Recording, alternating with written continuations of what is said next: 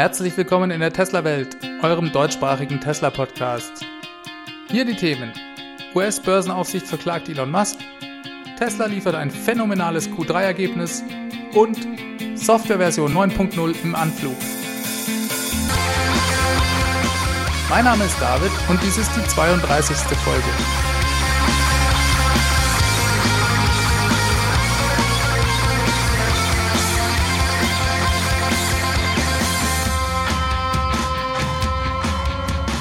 Ja, herzlich willkommen zurück. Sehr schön, dass ihr wieder alle mit dabei seid.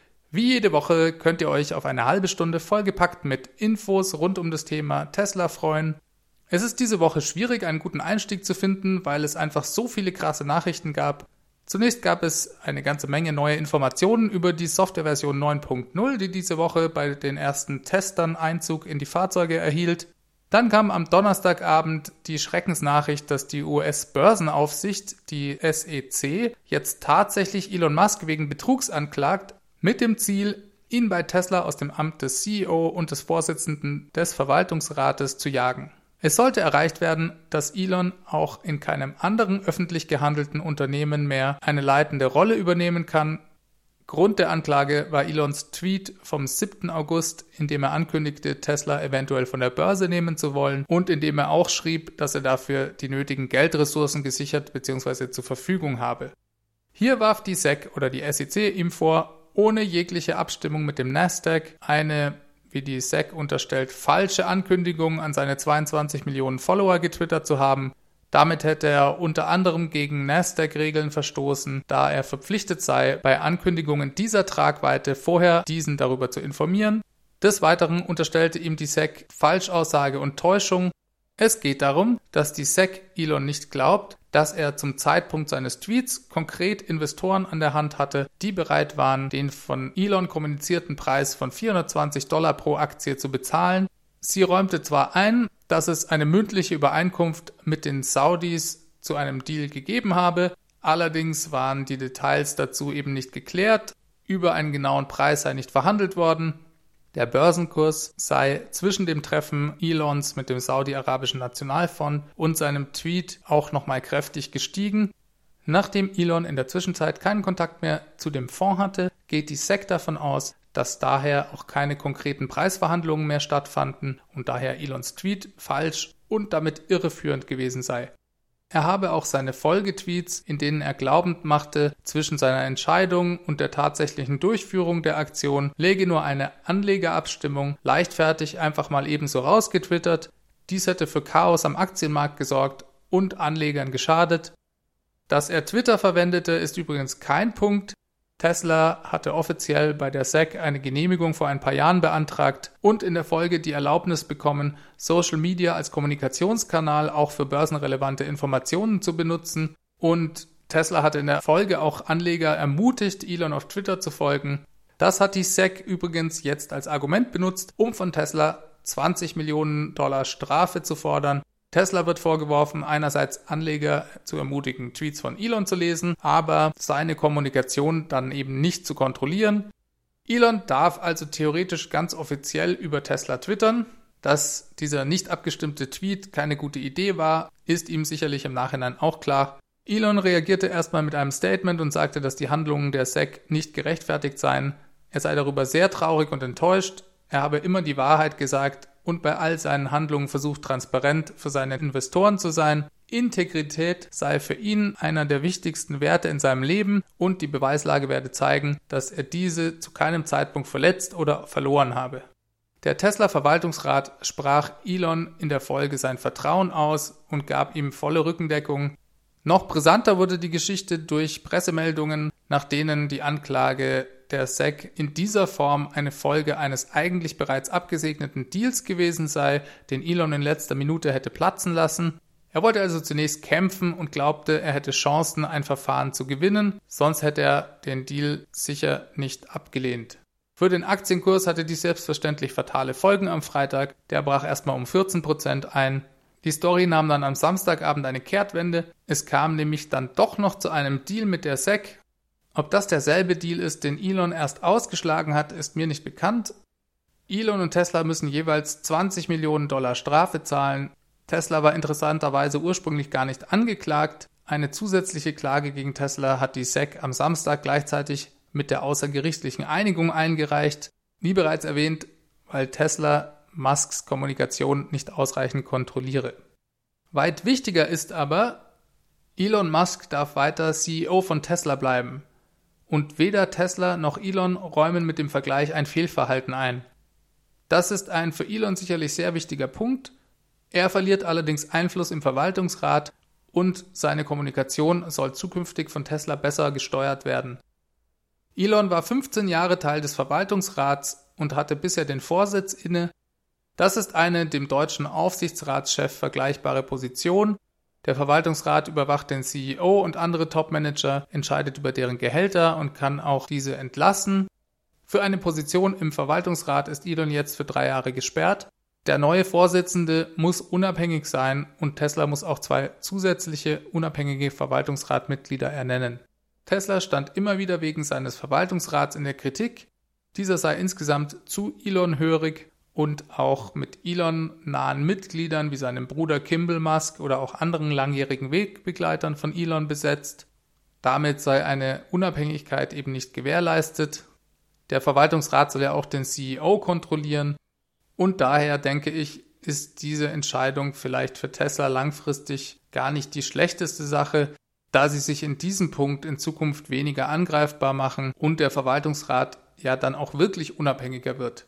Das Wichtigste ist aber, dass das Thema jetzt durch ist und Elon weiterhin an der Spitze von Tesla als CEO steht. Der Aktienkurs hat darauf bereits Montag vorbörslich sehr positiv reagiert und ist um 16 Prozent gestiegen. Es schaut also so aus, als habe der Markt das Thema damit abgehakt. Viele Analysten werten das Ganze sogar als Sieg für Tesla. So, was bedeutet dies nun eigentlich alles? Also erstmal muss ich sagen, die Geschichte ist mehr als ärgerlich.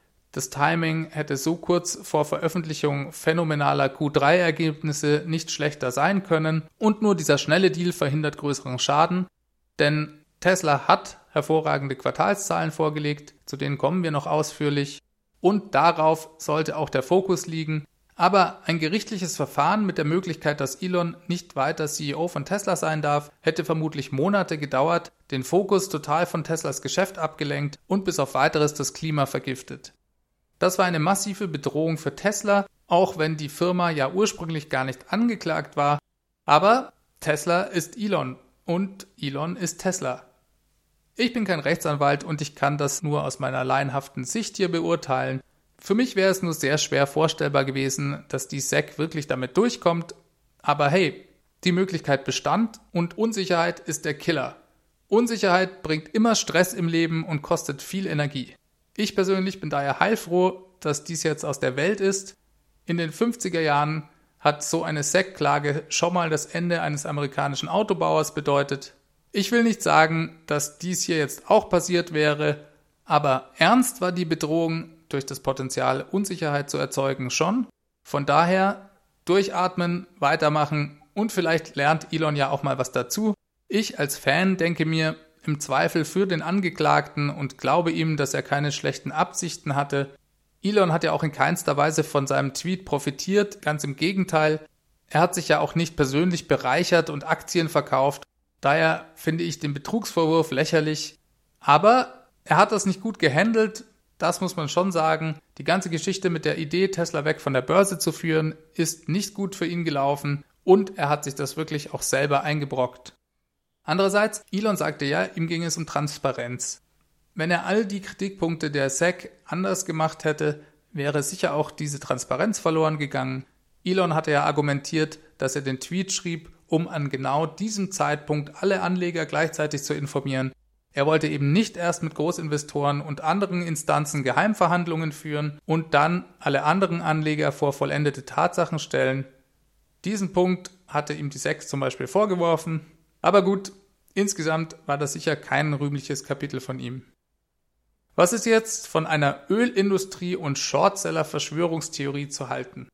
Diese findet derzeit viele Unterstützer, die sagen, dass hier eine korrupte SEC von Lobbygruppen dazu gebracht wurde, gegen Elon zu klagen. Klar kam die Klage nur wenige Tage vor dem Q3-Zahlen, von denen sich viele Tesla-Fans viel Aufwind versprachen. Und Klar hat Elons Tweet erstmal eher den Shortsellern geschadet. Anscheinend hat die SEC auch in ihrer Geschichte noch nie so schnell eine Anklage zustande gebracht. Der Tweet ist ja noch keine zwei Monate alt. Naja, Gott sei Dank bin ich kein Verschwörungstheoretiker, daher werde ich jetzt auch weiter darauf nicht einsteigen. Insgesamt eine super ärgerliche Angelegenheit für Elon und Tesla. Hoffentlich lernt Elon daraus und hoffentlich geht Tesla gestärkt aus der Sache hervor. Kommen wir aber mal zu was Erfreulicherem. Tesla hat ein phänomenales Quartalsergebnis hingelegt und diesen Dienstag Liefer- und Produktionszahlen veröffentlicht. Kommen wir erstmal zu den Produktionszahlen. Tesla hat im Q3 80.142 Fahrzeuge produziert. Das sind 50 Prozent mehr als im zweiten Quartal, was auch bereits ein Allzeitrekord war. Mit 53.239 Model 3 liegt Tesla genau im angekündigten Bereich in der Pressemitteilung betont Tesla, dass im Laufe des Quartals die Produktion von anfangs nur dem hinterradgetriebenen Modell auf zum Ende des Quartals hin fast ausschließlich Dual-Motor-Fahrzeuge umgestellt wurde. In der letzten Woche des Quartals produzierte Tesla über 5300 Model 3 und damit über 10.000 Motoren, weil eben alle Fahrzeuge zwei Motoren verbaut bekamen. Mit 26.903 Model S und X liegt Tesla etwas über dem Ergebnis vom zweiten Quartal und ist auch hier weiterhin auf Kurs für 100.000 Fahrzeuge, dem angepeilte Jahresziel für Model S und X. Jetzt aber zu den Lieferzahlen. Diese sind nämlich noch besser als die Produktionszahlen und eigentlich auch noch wichtiger, weil gelieferte Fahrzeuge eben Umsatz bedeuten. Insgesamt wurden 83.500 Fahrzeuge ausgeliefert. Davon 55.840 Model 3, 14.470 Model S und 13.190 Model X. Damit erreicht Tesla in nur einem Quartal mehr als 80 Prozent der Gesamtanzahl der in 2017 ausgelieferten Fahrzeuge. Das ist schon der Hammer, Leute. Was das Model 3 angeht, sind das doppelt so viele Fahrzeuge wie in allen vorangegangenen Quartalen zusammen. In Transit, also auf dem Weg zum Kunden, verbleiben 8048 Model 3 und 3776 Model S und X. Diese werden im nächsten Quartal ausgeliefert.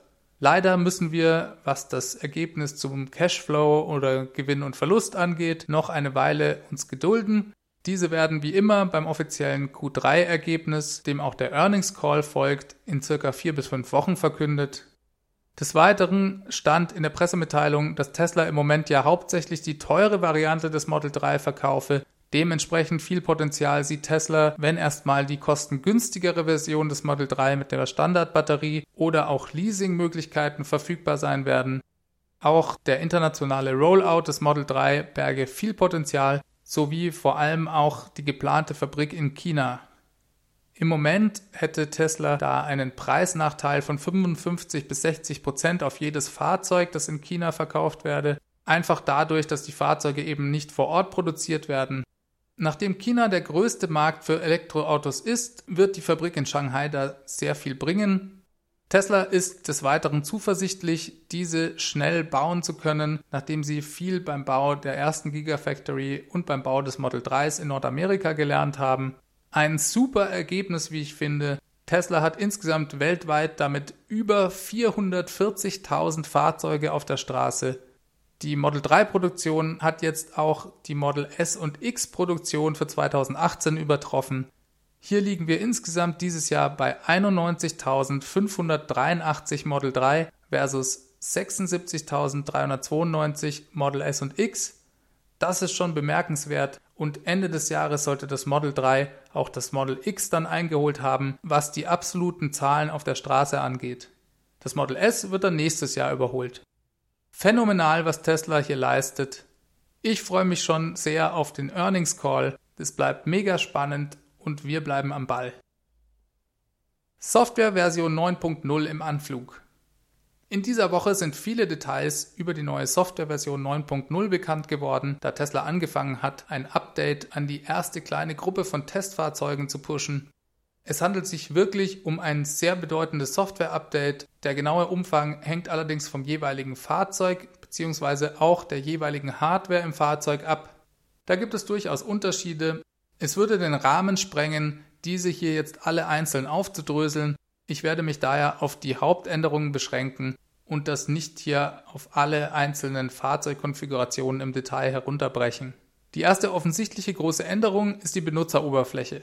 Das gilt vor allem für Model S und X, da die Benutzeroberfläche an die des Model 3s angepasst wurde. Dann gibt es kleine Spielereien, wie zum Beispiel drei Oldschool Atari Games, die ebenfalls in alle Modelle kommen. Das ist ein weiteres sogenanntes Easter Egg und diese Spiele lassen sich durch Tippen auf das Tesla-Logo wie die anderen Easter Eggs erreichen. Die bedeutendste Änderung erfährt aber der Autopilot. Dies betrifft alle Fahrzeuge ab Hardware 2.0 also Fahrzeuge, die nach Oktober 2016 verkauft wurden. Hierbei geht es darum, dass das Fahrzeug weitgehend selbstständig Autobahnfahrten absolvieren können soll. Das heißt, es kann in Zukunft langsamer fahrende Fahrzeuge selbstständig überholen, also Spurwechsel vornehmen. Außerdem kann Autopilot auch Autobahnabfahrten nehmen, um zum Beispiel an einem Autobahnkreuz die Autobahn zu wechseln in der ersten Version der Software 9.0 scheint es so zu sein, dass der Fahrer beim Spurwechsel für zum Beispiel ein Überholmanöver noch diesen selber bestätigen muss. Das Auto meldet also, dass es hier gerne überholen möchte und erwartet dann noch eine Bestätigung des Fahrers. Das wird sich aber kurz- oder mittelfristig ändern, sodass das Fahrzeug dies dann vollständig alleine durchführt. Man muss dazu sagen, dass trotzdem der Fahrer zu jedem Zeitpunkt für das Fahrzeug verantwortlich bleibt. Das ist ganz, ganz wichtig. Es handelt sich weiterhin nicht um ein autonomes System, sondern um ein Assistenzsystem. Und ich bin schon sehr gespannt zu sehen, wie gut das auf deutschen Autobahnen funktioniert, denn hierzulande ist die Geschwindigkeit ja deutlich höher als in den USA zum Beispiel. In Deutschland muss man immer auf den Porsche achten, der von hinten mit 250 Sachen ankommt. Und ich weiß nicht genau, wie weit die Fahrzeuge nach hinten sehen können. Von daher ist so eine Bestätigung beim Überholvorgang vielleicht doch gar nicht schlecht. Dieses neue Feature heißt übrigens Navigate on Autopilot, zumindest auf Englisch, und ist offiziell noch eine Beta-Version. Änderungen werden also noch folgen. Des Weiteren wurde jetzt auch eine Warnung integriert, wenn sich Fahrzeuge im toten Winkel befinden. Das ist ein Feature, das es ja schon bei vielen anderen Fahrzeugen, auch in günstigeren Preisklassen, schon lange gibt und das dementsprechend auch schon lange bei Tesla erwartet wurde. Hier aktiviert sich dies im Moment nur, wenn der Fahrer den Blinker setzt, dann färbt sich auf dem Display die Begrenzungslinie der Fahrbahn rot, wenn sich ein Auto im toten Winkel befindet. Hier ist mir ein bisschen unklar, warum Tesla das nur beim Setzen des Blinkers anzeigt. Ich fände es sinnvoll, wenn dies die ganze Zeit angezeigt werden würde oder man es zumindest so einstellen kann. Aber vielleicht besser Tesla dies ja auch noch im nächsten Update danach. Wie gesagt, das ist jetzt erstmal die erste Version der Software 9.0 und viele Verbesserungen sind bereits angekündigt. Eine Sache hat mir noch sehr gut gefallen und zwar werden Fahrzeuge vor, hinter oder neben einem jetzt auch als das erkannt, was sie sind, so dass man nicht nur wie bisher einfach nur eine Silhouette eines Model S angezeigt bekommt, sondern man sieht jetzt große und kleine LKWs, Motorräder, Fußgänger und so weiter das wird alles angezeigt und grafisch schön dargestellt. Dann führt Tesla auch mit der Version 9.0 eine erste, etwas rudimentäre Version des neuen Dashcam-Features ein.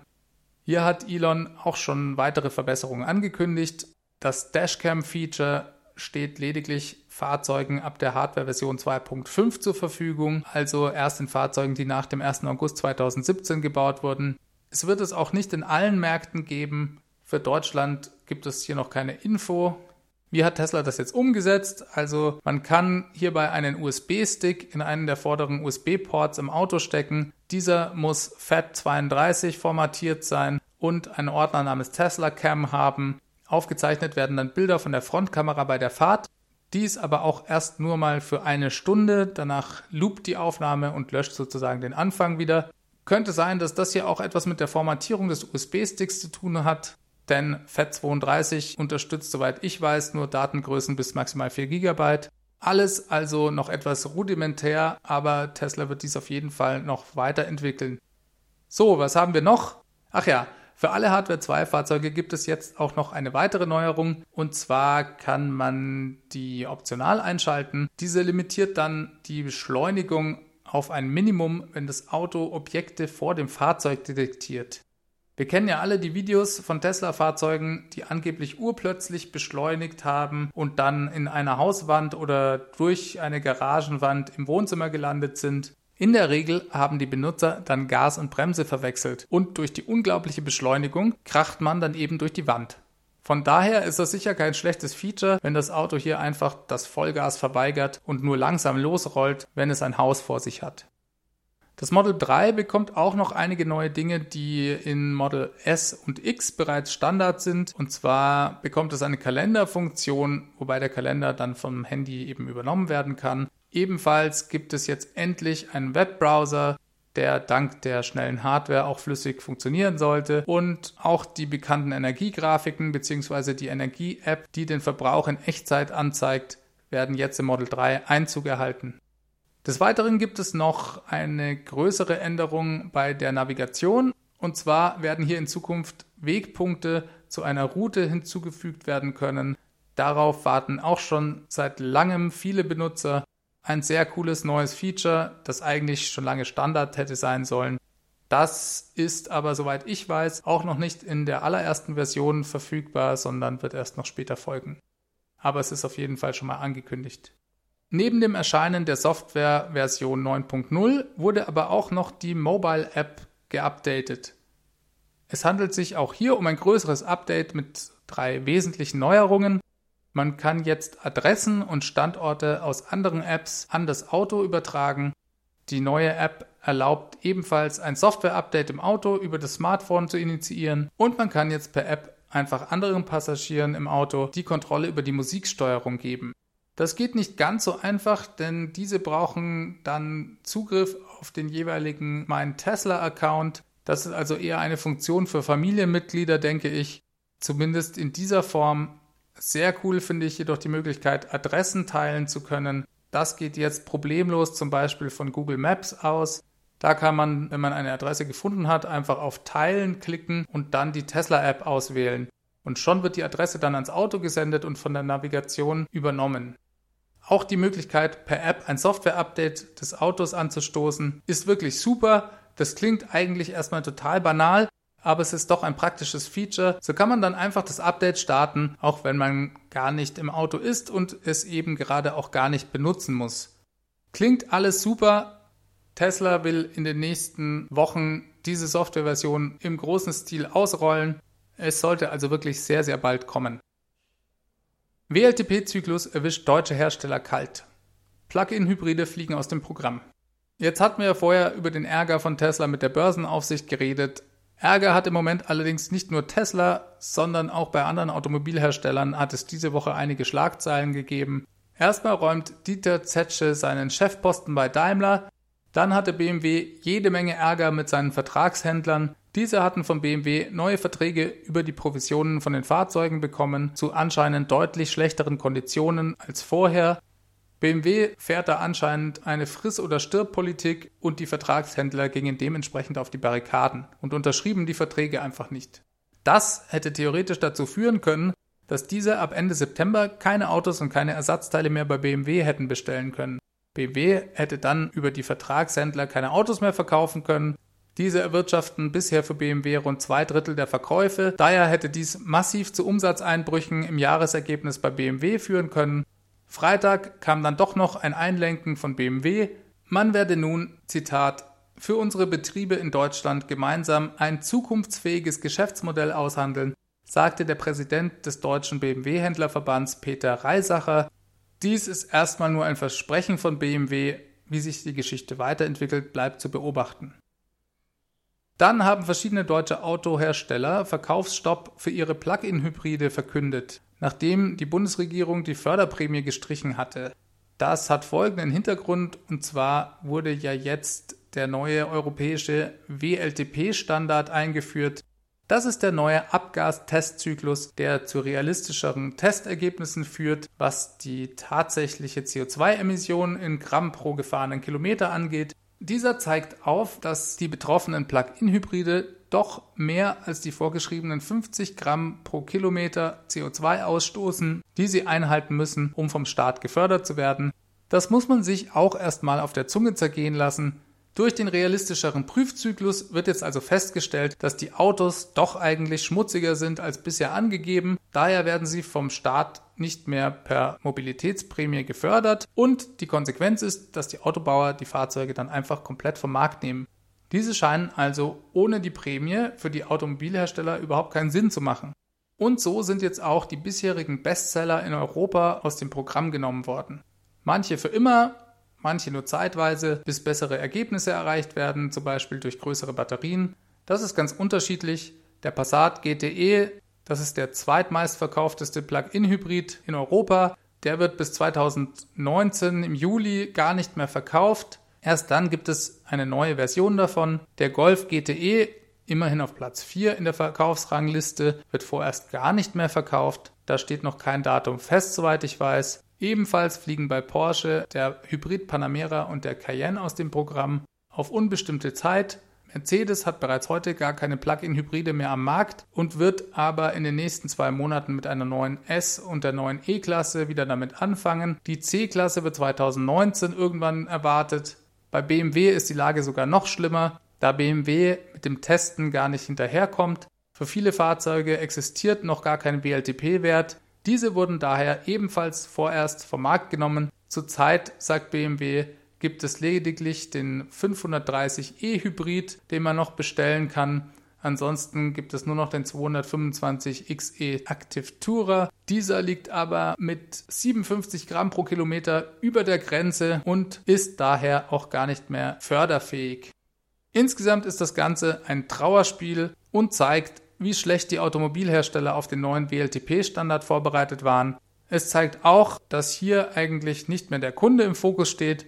Die Art und Weise, wie die Fahrzeuge konstruiert werden, wird dadurch bestimmt, wie die Auflagen definiert sind und nicht dadurch, was für den Kunden das Beste wäre.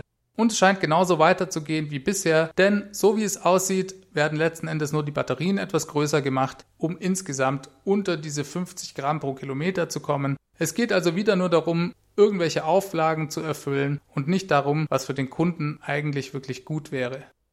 Das gleiche denke ich mir, wenn ich mir die Einigung der Koalition im Dieselskandal ansehe. Wenn man das als Begriff erstmal hört, klingt das ja wie eine positive Meldung. Es klingt nach Einigung. Endlich wird was für die Dieselbesitzer getan, deren Fahrzeuge zu schmutzig sind. Wenn man dann genauer hinhört, kommt raus, nein, es geht gar nicht um den geprellten Verbraucher, der dachte, er kaufe ein sauberes Fahrzeug. Der spielt bei dem Ganzen nur eine untergeordnete Rolle. Im Prinzip geht es der Regierung darum, weitere Fahrverbote zu vermeiden. Die sind einfach nicht gut fürs Geschäft, daher wird auch nicht eine Entschädigungslösung für alle Geschädigten gesucht, sondern nur den Dieselfahrern in den 14 besonders dieselverbotsgefährdeten Städten Möglichkeiten eröffnet, ein sauberes Fahrzeug zu bekommen. Bei den 14 Städten gehört Frankfurt interessanterweise nicht dazu. Da hat die Regierung eine Regelung erstmal verschoben. Vielleicht hat sie sich gedacht, da ist das Kind eh schon in den Boden gefallen oder vielleicht ist Frankfurt auch einfach zu groß und hat zu viele Fahrzeuge. Ich weiß es nicht warum. Es wird argumentiert, dass großzügigerweise auch Anwohner von angrenzenden Landkreisen mit einbezogen werden, sowie Pendler, die nachweislich in der Stadt arbeiten. Von Rücknahme durch die Hersteller ist jedoch keine Rede mehr. Euro 4 oder 5 Fahrzeuge, die weniger als 270 Milligramm Stickoxid pro Kilometer ausstoßen, sind auch ausgenommen, da sauber genug. Ich frage mich, wieso die Regierung glaubt, das entscheiden zu können, da Fahrverbote, soweit ich weiß, ja Sache der Gerichte sind und Einzelwerte von Fahrzeugen gar keine Rolle spielen. Im Klartext heißt dieser Grenzwert also für mich, dass die Autoindustrie diese dann einfach nicht mehr berücksichtigen muss. Bei allen anderen Fahrzeugen könnten Nachrüstungen unter Umständen gemacht werden, aber hier ist man größtenteils auf den Goodwill der Autoindustrie angewiesen. Fahrzeuge, bei denen nachweislich Betrugssoftware zum Einsatz kam, werden die betroffenen Hersteller wohl umrüsten müssen, aber sie werden dies nicht zu 100% bezahlen. Und weil man die restlichen Kosten dem armen Verbraucher ja nicht zumuten kann, weil der am Ende dann noch klagt, soll der Rest dann der Steuerzahler übernehmen. Besitzer von Fahrzeugen ohne Betrugssoftware, die einfach nur dreckig sind, bekommen keine Nachrüstungen, sondern vermutlich nur ein Angebot über einen Nachlass bei Kauf eines saubereren Neu- oder Gebrauchtwagens. Hier also ein kleines Konjunkturprogramm für unsere arme gebeutelte Autoindustrie, die dem Kunden dreckige Fahrzeuge verkauft hat und ihm jetzt neue, ein bisschen weniger dreckige Fahrzeuge verkaufen darf. An meinem leicht zynischen Ton merkt ihr vielleicht, ich bin nicht 100% zufrieden mit dieser Einigung. Also Leute, kauft euch Elektroautos, wenn ihr könnt und tankt Sonnenstrom und klagt, wenn ihr Dieselfahrzeuge habt, denn die Politik kann oder will da nicht wirklich helfen. So, damit aber erstmal genug von Themen, die nicht direkt was mit Tesla zu tun haben. Kommen wir noch zu einer anderen interessanten Nachricht. Tesla zeigt nämlich das Model 3 auf dem Pariser Automobilsalon. Eine entsprechende Einladung ging letzte Woche an französische Model 3 Reservierungsbesitzer raus. Diese sind eingeladen, das Model 3 zwischen dem 4. und 14. Oktober auf der Messe zu besichtigen.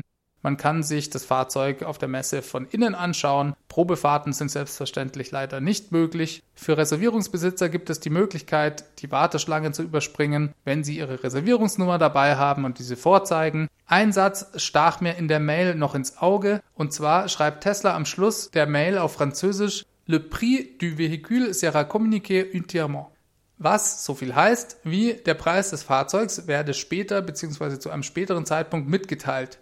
Das ist für mich nicht ganz eindeutig hier und ich frage mich aber, warum Sie diesen Satz da reinschreiben. Das klingt fast so, als würden Sie am Ende der Messe den europäischen Preis ankündigen wollen. Das wäre natürlich höchst spannend, denn auf den warten wir ja schon seit Ankündigung des Model 3s. Könnte also sein, dass es da schon bald Neuigkeiten dazu gibt. Tesla führt mobilen Service in Australien ein. Tesla hat diese Woche Kunden und Interessenten in Australien darüber informiert, dass ab jetzt in Sydney, Melbourne und Brisbane Teslas mobiler Service verfügbar ist. Tesla schickt dabei Techniker in zu Servicefahrzeugen umgebauten Model S zu den Kunden nach Hause oder auch in die Arbeit, um Reparaturen vor Ort vornehmen zu können. Dies ist eine Vorbereitung auf das Model 3, das es vermutlich Mitte bis Ende 2019 in Australien geben wird. Für Australien muss das Lenkrad ja auf der rechten Seite installiert werden. Tesla hat angekündigt, Märkte mit Linksverkehr später als andere zu bedienen, eben weil die Fahrzeuge anders konfiguriert werden müssen. In den USA benutzt Tesla diese mobilen Einsatzfahrzeuge bereits im großen Stil. Das ist für den Kunden eine besonders gute Sache, da er nicht mehr sein Fahrzeug zum Service bringen muss, sondern Tesla eben vorbeikommt. Es gibt sehr viele Reparaturen, die mobil durchgeführt werden können. Daher will Tesla auch in Zukunft noch mehr auf diese mobilen Einsatzfahrzeuge setzen. Auch in anderen Märkten wie Norwegen, wo es große Probleme beim Service derzeit gibt, wurde dies bereits angekündigt. Schön, dass es jetzt in Australien verfügbar ist. Gleichzeitig wurde auch noch ein neues Service- und Delivery Center in Alexandria eingeweiht. Tesla bereitet sich also auf den Marktstart des Model 3s in Australien vor. Damit sind wir bereits wieder am Ende angelangt. Ich hoffe, ihr hattet viel Spaß beim Hören und schaltet nächste Woche wieder ein. Wenn es euch gefallen hat, dann schreibt mir doch einfach eine Bewertung in eurer Podcast-App oder auf iTunes. Einfach ein paar Zeilen schreiben. Darüber freue ich mich und dadurch wird auch der Podcast noch bekannter. Gerne könnt ihr ihn auch weiterempfehlen. Falls ihr Lust habt, mir Feedback zu schicken, könnt ihr dies tun unter der E-Mail-Adresse feedback@teslawelt.de. Ebenfalls habt ihr die Möglichkeit, mir einen Audiokommentar mit eurem Handy aufzunehmen und dann als E-Mail zu schicken.